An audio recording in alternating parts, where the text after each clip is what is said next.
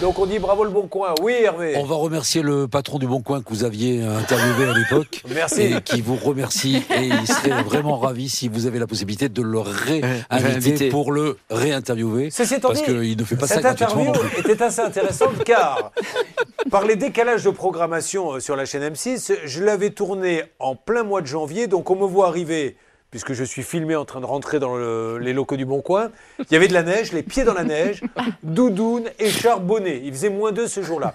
Et elle a été diffusée un 20 juillet, je crois. Et on a reçu des appels en disant qu'il y a un vrai dérèglement climatique.